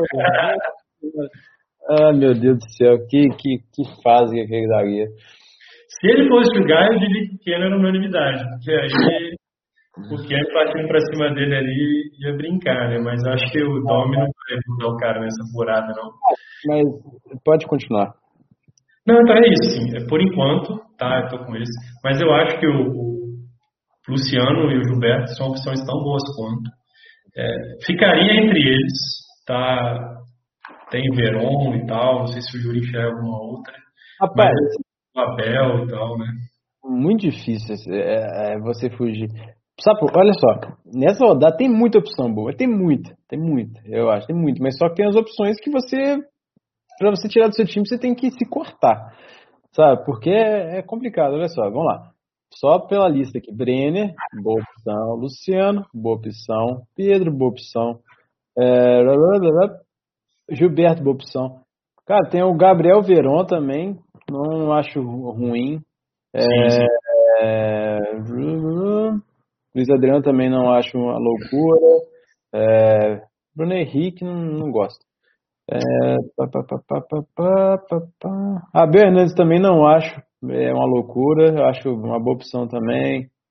Hum, é, e são essas daí. Mas, cara, olha só, vamos lá, vamos analisar. É, o seu pai até perguntou do Luiz, uh, Luiz Adriano, o Márcio do Abel. É, é eu falei, são boas opções sim. Mas olha, agora vamos justificar, porque o meu time também, meu ataque, mesmo de regularidade e loucura que eu vou criar lá, é, eu não estou conseguindo tirar esses, três, esses três atacantes. Que é o Pedro, o, o Keno e o, o Brenner. O Brenner tem que ter. Sabe, o Brenner eu acho que tem que ser obrigatório ter, porque é o Goiás, o São Paulo tá bem, o Brenner tá voando, enfim. Agora o Keno, cara, agora a visão como flamenguista, o Keno eu acho que quase tem que ter. Falar assim, quase tem que ter. Cara, porque a zaga do Flamengo tá uma mãe, não, mas tá uma água. E o Galo, o contra-ataque do Galo é loucura. O que é fumaça demais, né? Como você falou, você justificou bem. O Isla gosta de tomar a bola nas costas demais. E o Domi não acertou ainda. Então, eu acho que o Keno é quase obrigatório, né? Uhum. Agora, o Pedro, aí entra o lado flamenguista pessimista. Eu gostaria de apostar, poderia colocar alguém no lugar da, do Pedro. Mas o Pedro também eu vejo com a possibilidade de fazer gol muito grande. Aí eu fico pro Pedro Gilberto. Meu Pedro é muito melhor. O cara tá fazendo gol todo jogo, sabe? E o Galo também toma gol. Então Então, acho difícil você fugir das opções. Se tivesse umas cinco, é, cinco espaços no time para colocar atacante, você dava para preencher ainda ter dúvida. Sabe? É, sim, sim.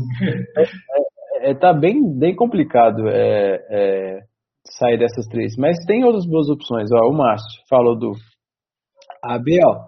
Gosto do Abel, sabe? Porque, né? Pelo confronto. Mas aí, tiraria quem dessas três aí? Tiraria o Kian? Hum, o Pedro? O Brenner? É complicado. Seu pai também mandou aqui, ó. O Luiz Adriano. É a boa opção? Gosto, né? Gosto. O Palmeiras está bem, o Vasco, hum, né? Tá começando com um novo técnico. Mas ele tiraria quem? Não sei também, é. não consigo enxergar. O, o, grande problema que eu acho, não sei se você concorda, é que se você for o Abel, eu, eu não, não gosto muito do Abel, assim, eu acho ele um atacante fraco. Mas beleza, contra o Curitiba. Talvez se fosse em outra rodada, que não tivessem tantas alternativas igual tem nessa, Abel contra o Curitiba eu acho bacana. Uhum. Só que acabou caindo nessa rodada. E aí, pô, eu não consigo muito, é, desses cinco que eu selecionei, eu não consigo vê-lo como sendo melhor do que eles. Então, como a gente escala dentro de uma rodada que, que oferece algumas opções, aí você acaba tendo que priorizar. Né? Então, não é que ele, individualmente no seco, assim, contra Curitiba, seja uma opção ruim. Mas eu tirar o Pedro ou tirar o Keno para botar o Abel, eu não acho que é no longo prazo, assim, que é uma boa decisão, sabe? É da mesma forma no Adriano. Se de repente fosse uma rodada que você vê, já teve rodadas, inclusive, nesse ano, que eu fui no 4-5-1. Porque não tinha atacante. Eu estava com Sacha e Kleber. E aí eu tirei para botar meias. É, porque não estava vendo opções. Aí se aparece um Abel contra Curitiba, provavelmente colocaria porque não tinha tanta alternativa. Mas nessa, tanto o Abel quanto o Luiz Adriano, não é que eles sejam ruins, mas eu acho que são inferiores às opções que, que foram levantadas, sabe? É complicado. É, o Márcio que tá falando que tá coçando o dedo para colocar alguém do Palmeiras. Diferente, né? É, realmente está enxergando que o Palmeiras vai é, vencer do. Vencer o Vasco não, mas que vai fazer pelo menos mais de um gol. Pelo que eu entendi da postura dele. Ele falou para ficar de olho no Rony. Cara, o Rony não. É assim, é um jogador serelepe, né? O cara tá melhorando também, pegou essa, esse ar da graça do Palmeiras que voltou a circular lá pelo palestra. Mas eu acho a, a boa, mas cara, tá muito difícil é, é tirar esses três. O Leandro, ele fez observação aqui que é sobre a convocação do Pedro. É, é, eu vi isso. Será que isso pode influenciar nessa partida?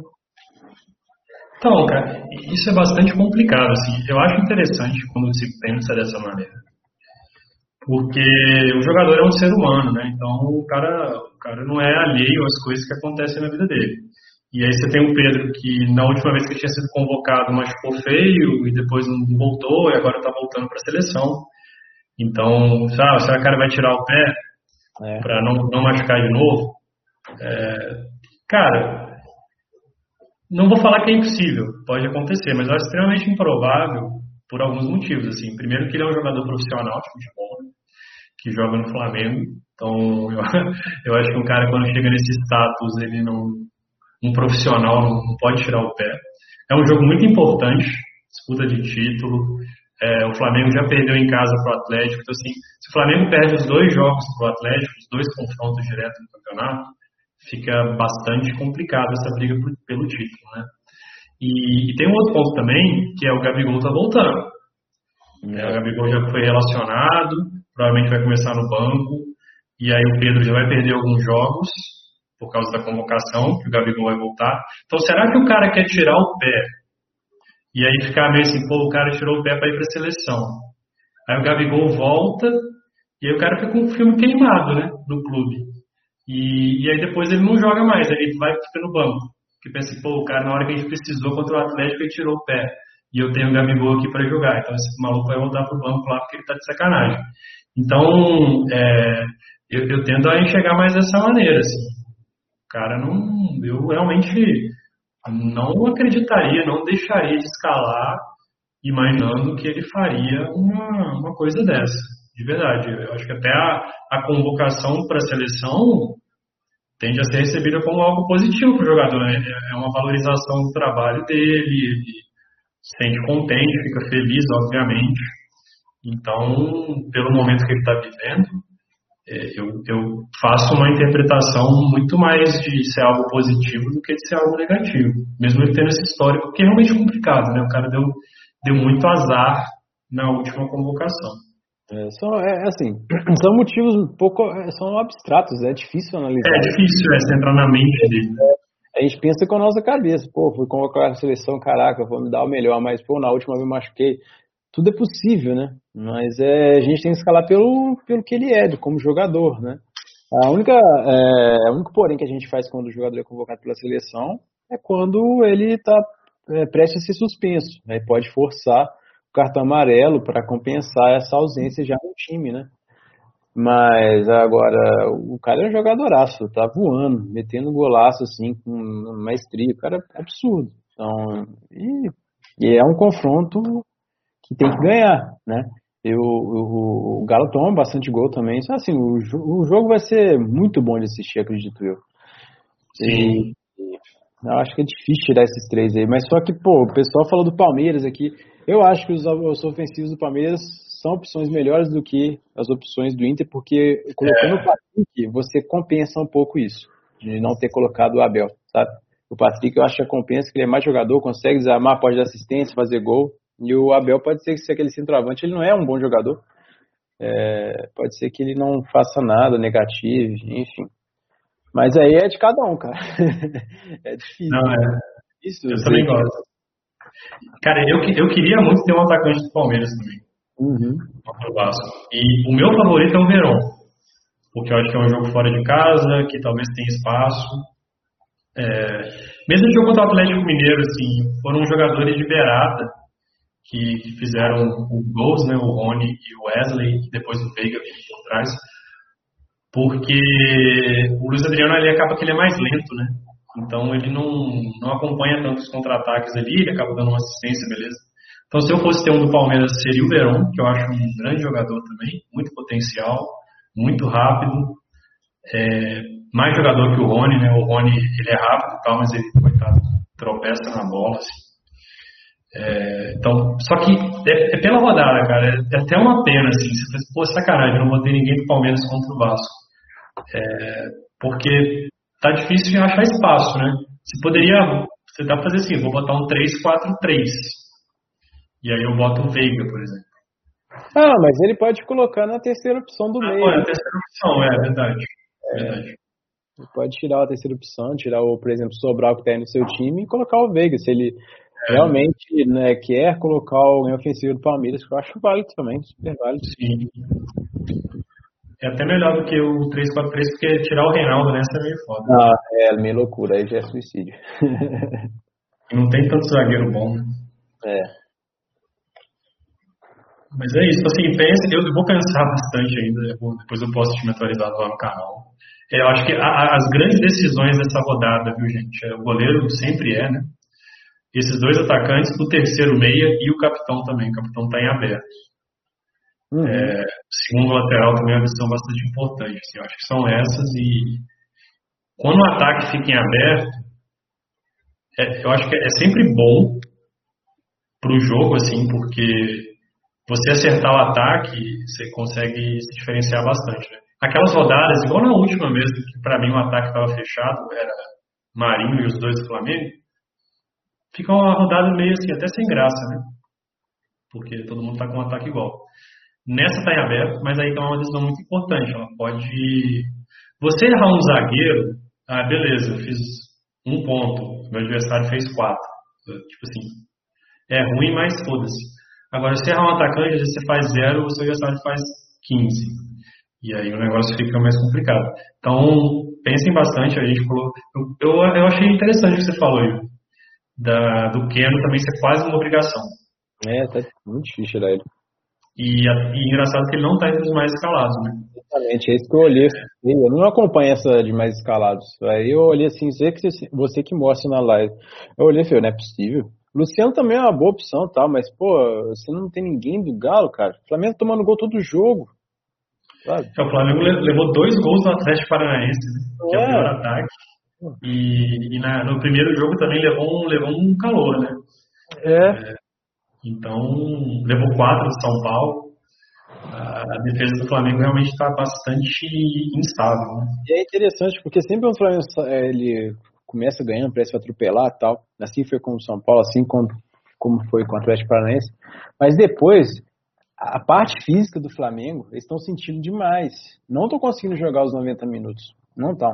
Você vê que todo jogo eles recuam. Ah, o Flamengo recua, já tem o resultado em mãos. Recua. E o outro time começa a abafar. Até Atlético foi assim nos duas, nas duas partidas. São Paulo não foi tanto assim porque é, eles estavam ganhando, né? Então o Flamengo tinha que sair pro jogo. Acabou que tomou mais. Né? Saiu todo bagunçado, enfim. Mas a parte física do Flamengo tá pegando bastante.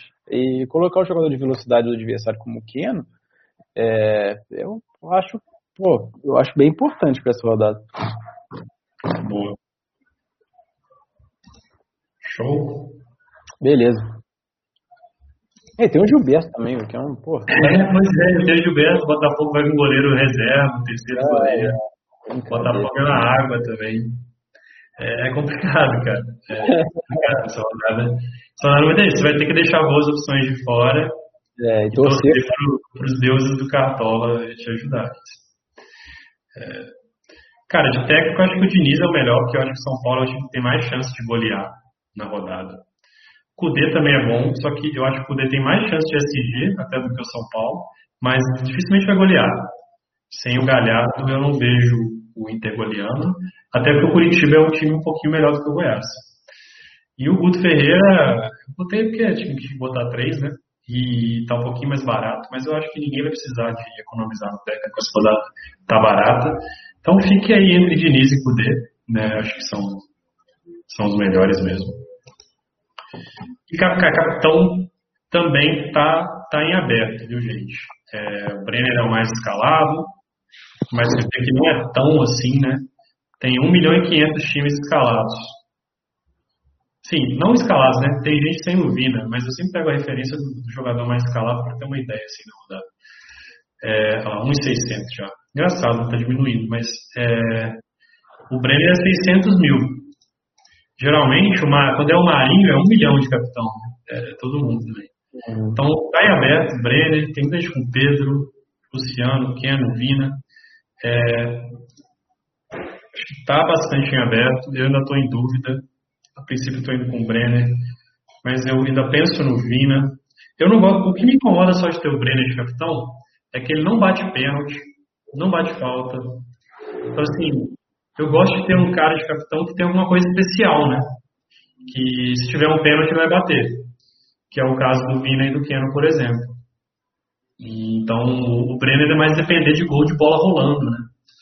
É, que Óbvio que pode acontecer, tem a chance boa de acontecer, mas para capitão eu gosto de um carinha que bate pênalti, porque a gente sabe que com o VAR tá sempre rolando um pênaltizinho, assim. Então acho que essas são as três melhores opções, eu acho que são melhores do que o Pedro. Eu fiquei numa dúvida, assim, de botar o Pedro ou não. Porque jogam em casa, tem um certo favoritismo, acho que o Atlético é um pouquinho favorito contra o Flamengo, é um jogo bem equilibrado, mas... Então, ainda vou pensar também a respeito disso. A princípio é o Brenner. Não sei o que, que você O Márcio perguntou do Reinaldo também. Eu acho que é ótimo. Eu acho que é ótimo. Assim, se ele não sofrer o gol, né? Se manter, mantiver o, o SG, sei lá, der uma assistência, eu acho que é ótimo também. É, o Reinaldo também, também acho boa. Porque ele tem duas coisas especiais, né? Tem o SG, que esses caras aqui não têm, e tem o pênalti. Hum. Então, vale também uma aposta, aí já sai sai da, do principal aqui, mas nessa rodada eu acho que tem espaço. Depois, quando o Marinho e Galhardo voltarem, vai ficar muito difícil você não, não botar um dos dois de capitão. É, então, o campeonato daqui para frente, o capitão acho que não vai fazer tanta diferença assim, porque vai ser um dos dois. Mas nessa rodada tem espaço.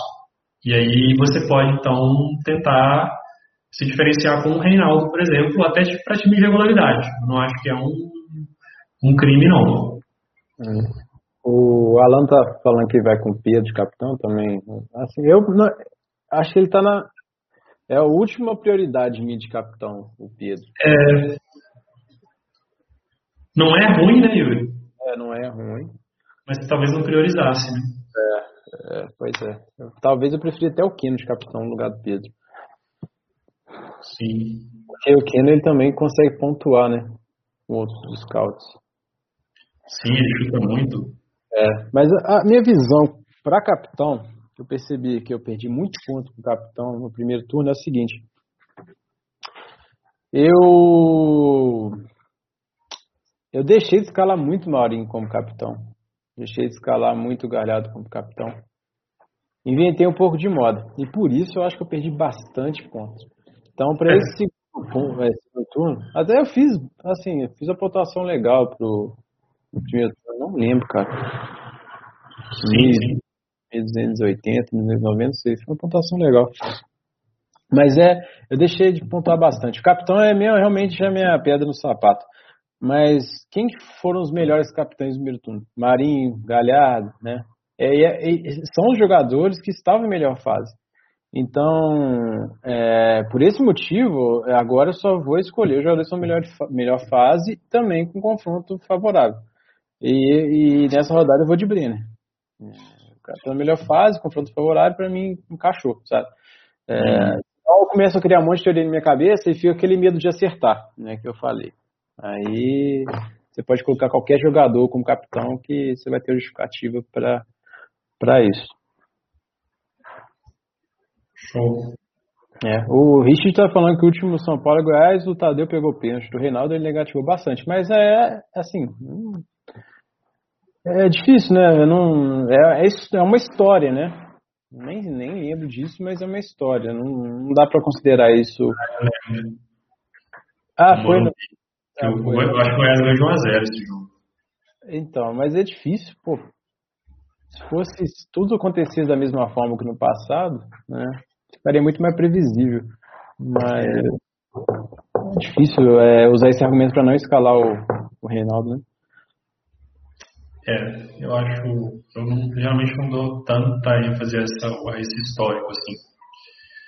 É, que os times mudam muito, né? Nesse caso, estou falando dos mesmos jogadores aí, tá tudo bem. Mas, via de regra, os times mudam muito de um ano para o outro. É, como se fosse Tadeu tivesse, sabe como o Reinaldo bate? Pode ser. Mas ele não sabe. A gente não sabe, ele não faz a mínima ideia. Mas pode ser também. Mas ah, eu não deixaria de escalar o Reinaldo por conta disso. Mas se ele pegar o pênalti de Reinaldo de novo, rapaz, é, seu santo é forte mesmo. É. Aí já tem que botar ele no bolso, né? Botar no bolso do Tadeu. É. Então hum. bora. Cara, o time, o time tá, tá igual por enquanto, só mudei o goleiro. Daí eu vou explicar um pouquinho. Por que eu resolvi fixar o João Paulo? Era uma coisa que a gente já vinha pensando, né? A gente já tinha colocado lá no chat, discutindo. Aí aqui no escala 10 ele mostra o histórico do seu time, né? E a minha média no primeiro turno no goleiro foi 1,29. É, eu tô assim, tô muito bem de atacante, 7,14 é absurdo, é muito bom. Bem no capitão também, 9,59 é muito bom de capitão, mas você vê que eu, eu escalei mais foram esses, esses caras melhores mesmo. Zague lateral tá meio ruim, mas meio atacante tá bom e o goleiro tá uma bosta. Então assim, 1,29, se você pegar os goleiros aqui, dos titulares, né? É, Qualquer goleiro, se eu tivesse botado o Luan Poli, eu teria feito mais pontos. Se eu tivesse botado o Fernando Miguel em todas as rodadas, eu teria feito mais pontos. É, então, assim, eu fiz uma continha rápida. Se eu tivesse o João Paulo em todas, lógico que ele não jogou todas, né? Eu teria que escolher mas eu teria feito 45 pontos a mais no goleiro. É, então, como está muito difícil acertar, está muito incerto, está tendo muito critério, defesa difícil é um negócio que é muito misterioso.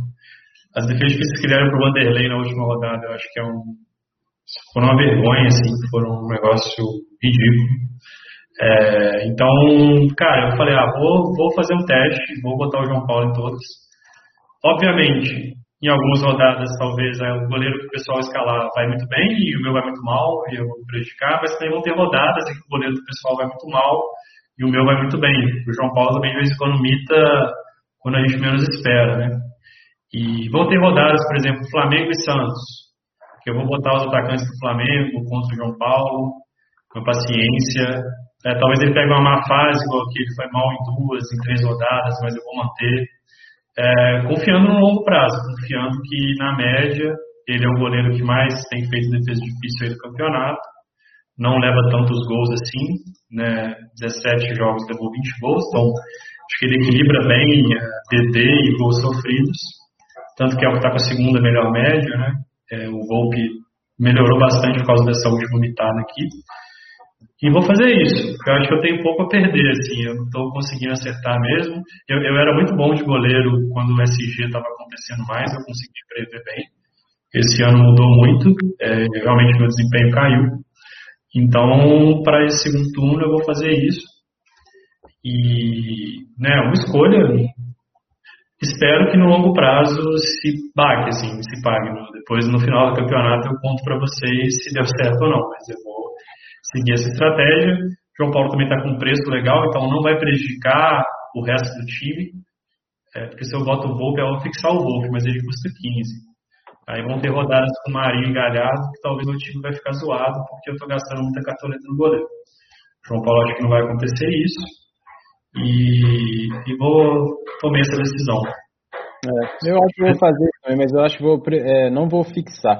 Eu vou sempre no um bom goleiro em, em, em confrontos difíceis. Uhum. Eu vou mais, arriscar mais ainda. É, é que eu acho que aí pode fazer sentido também. Só que aí você perde esse efeito da média, né? É. pode acontecer de, ah, quando você tira o cara é quando ele vai bem, aí você volta com ele, aí ele vai mal. É, ah. aí, aquele jogo era o que ia fazer a média dele subir e você perdeu, né? É, é. mas na hora de escalar o goleiro até que minha leitura é correta, mas falta coragem, sabe? Agora tocar pra foda e vamos lá. Então o time tá, é só mudei o goleiro por enquanto. É, tem grande chance de eu ir com esse time mesmo. Eu acho que é mais o ataque que eu tô em dúvida. É, e aqui no tiro curto, aí já né, ousado, botei o Hugo de capitão defesa do Fortaleza, que eu acho que é um SG que pode vir, não deve ser tão escalado assim. É, botei as duas unanimidades no meio e um espacinho para o Sara. E o ataque, aí eu já mudei, né? Eu fui com o Gilberto e o Luciano, que eu também acho boas opções. Aqui eu, no tiro curto eu priorizei mais os confrontos, aqui no, no regularidade eu priorizei mais a individualidade, a qualidade dos jogadores. É, mas eu, tranquilamente daria para botar o ataque de tiro curto no principal e vice-versa. Então, basicamente isso. Deixa eu ver aqui lá no chat o pessoal mandando os times. Qual Alan? Mudei. É, a gente conhece, ó. A gente conhece é. outros carnavais. É, Felipe Alves gostei. Lucas Claro também gosto. O Alan foi por uma estratégia aqui de pulverizar os SGs, ele não dobrou. Eu só realmente não não me agrada muito não ter ninguém do Inter, né, Yuri? É.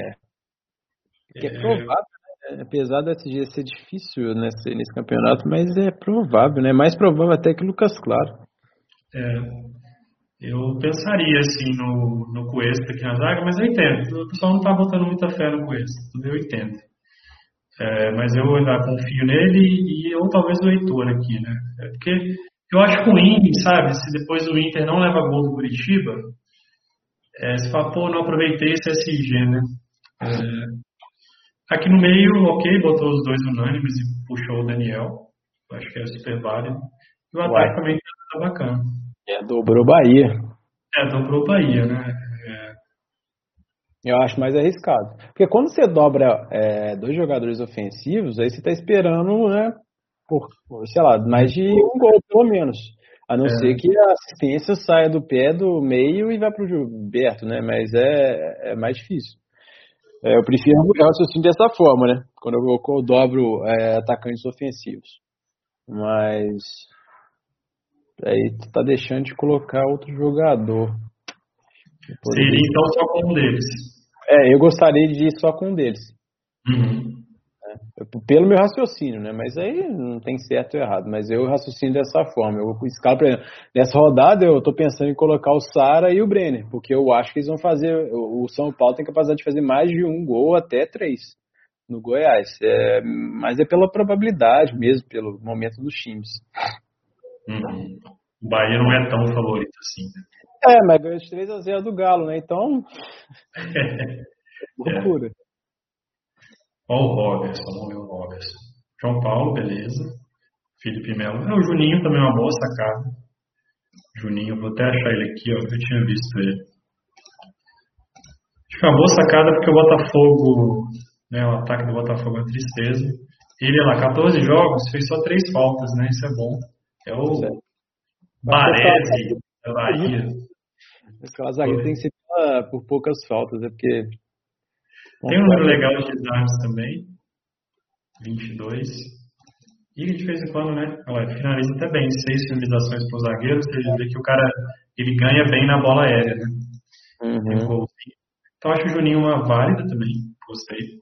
Oh. E aí ele fez Reinaldo Heitor. Você está pegando o SG do Inter de São Paulo, que eu acho que é é, aqui é aquela que a gente falou, né? Eu acho que o Patrick deveria entrar no lugar do Saro do Otero, na minha visão, assim, da rodada. É, o Vina de capitão também acho bom e o ataque tá, tá igual que eu falei assim, ah, preferi o Luciano ao Brenner. Tudo bem, assim, eu acho que Luciano Brenner, é, você vai contar um pouco com a sorte, para ser sincero. É, os dois jogam no mesmo time, tem o mesmo adversário, os dois são bons jogadores. É que a é. fase do Brenner está um pouco melhor, mas o Luciano pode ser o Luciano mito, o Brenner vai mal, ou vice-versa. Então é. eu não acho que é, é, um erro. É importante ter um atacante de São Paulo, né? E, é, é, diferente quando se trata do Flamengo, né? Pedro ou Bruno Henrique? Não é Pedro, porque o Pedro é muito melhor do que o Bruno Henrique. É. é pela fase também é muito melhor, mas o Brenner e o Luciano, os dois são assim, equivalentes, né? Não é tão distante do Pedro e Bruno Henrique, né? Sim. É o próprio Galo, né? Ah, Kenny Savarino, que é melhor. É, que é melhor. Kenny Sacha, né? ficou legal. Aí o Leandro. Então o Leandro. Bom, também gosto do Prazo. Eu acho que o Prazo é uma boa. Ele, ele pontua mais em casa, né? Assim, curiosamente ou não, mas acontece. A defesa foi com duas dobras, igual tá a minha, por exemplo, então eu acho bacana. Prefiro o Diego ao Bruno Alves, mas eu também acho que não vai fazer muita diferença no fim das contas. É o mesmo SG, então a pontuação deles deve ser parecida, a não ser que faça gol, né? Mas aí pode acontecer. E aqui tá Ribeiro, que eu falei, não acho que está entre as melhores opções, talvez force amarelo e tal, mas o cara sendo craque e jogo aberto, pesa, sim, pesa a favor, mas eu realmente não gosto tanto. Mas para a terceira vaga do meio, né? É, pelo menos ele está mantendo as duas unanimidades. E, e esse nosso Abel que eu tinha comentado, eu realmente não gosto. Nessa rodada, eu não consigo tirar Pedro, Gilberto, Luciano para votar o Abel e tal, mas tem um confronto favorável, né, pelo menos. É, tá válido. É, o time dele tá, tá no Inter e São Paulo, mas tá bom. É, que são os favoritos, assim. É, é. É se apostar e torcer para acontecer o que é provável que aconteça na rodada. Né? Apesar do que é uma maluquice de improváveis, né? É. Eu, eu gostei do time do Márcio também. O Márcio. O Márcio, ele gosta de arriscar, o dedinho nervoso também dele é bravo. Mas ah, ele todo... nada. Oi? Ele não arriscou nada. Ele, é, ele foi bem conservador aqui nesse time. É. É, eu acho que está ok assim, triplicar esse SG do São Paulo. É, a, a, única coisa que quando eu gosto de dobrar na defesa, eu geralmente dobro o zagueiro e lateral. Por quê? Porque se perder o SG, o lateral acho que não é sobrevive, sabe? É, existe vida no lateral sem SG. Na zaga é difícil. Então, se ele perde aqui esse SG do São Paulo, aí ele já meio que perde dois jogadores, né? Que o, é, o Reinaldo não tem chance de pontuar. Esse aqui já fica meio Difícil. É. Poderia colocar Mas... o Cuesta, né, também ali. Mas já tem o Lomba, é. É. Aí talvez ele seria um Felipe Melo, Pedro Henrique, Juninho, né? Alguém assim. Mas eu acho que também, eu, eu, eu costumava fazer bastante isso, essa zaga de 3-2, né? Três times e dois no outro. É, é, que esse ano eu tenho feito menos porque não está vindo muito SG, mas até ano passado eu fazia bastante essa defesa assim, de dois times só. Eu acho que costuma dar, dar bons frutos. E o Sara, é, acho que tá, tá bem padrão. O Alex, O Alex não, não mandou atualizado. Também ficou parecido com o Robertson no sentido assim de pegar os laterais dos favoritos e diversificar aqui na defesa para não dobrar esse giro. Ok, apostando no Sara também. E o ataque padrão. Então acho que tá, tá bom assim, então estão times competitivos. É, essa rodada é o que a gente sempre fala assim. Cartola tem alguns erros, tem alguns erros que a gente consegue evitar, né? Eu acho que nessa rodada é meio que você fazer o seguinte, na minha visão, né? O time é meio que isso aqui. Aí você pode ter o Breno, o Luciano no lugar do Breno, beleza. Mas na minha visão, isso aqui é o meio que obrigatório da rodada. O Cuesta pelo potencial e também porque ele está bem escalado. Né? 1 milhão e 200 é bastante. Isso aqui é a base. Agora, essas vagas não tem muita resposta certa. O goleiro nunca tem resposta certa. Então é, é buscar opções. Então tem seis espaços, né? Metade do time. Buscar boas opções. Tem várias. As que vocês colocaram aqui, não vi nenhuma que seja assim absurdo, um erro. É, mas aí depois a vai ter que contar um pouco com a sorte mesmo. Não tem, não tem jeito, né? Mas pelo menos isso aqui, se você fizer algo assim, aí tá, ah, eu não quero com beleza. Mas esses aqui eu acho que são são mandatórios mesmo. É, é, o, é o básico, né? O resto fica em aberto. É. E vamos torcer para o Palmeiras, porque ninguém colocou o Palmeiras, né? A parte ofensiva aí. Vamos torcer para o Palmeiras não fazer nada contra o Vasco. Vascão na veia. Vascão, o sapintismo. É. É, vamos ver se, se segura a onda lá, né? Mas torcer para a defesa do Vasco é sempre triste também. Né? Nossa Senhora. Beleza, pessoal? Era isso. Se tem mais alguma dúvida aí. Mas 1,29 é luxo. Me tem no goleiro, né, Márcio? Bom, pessoal, é isso. Obrigado, viu, pela, pela participação de vocês novamente. A live vai ficar salva. Mercado hoje fecha às 17 horas.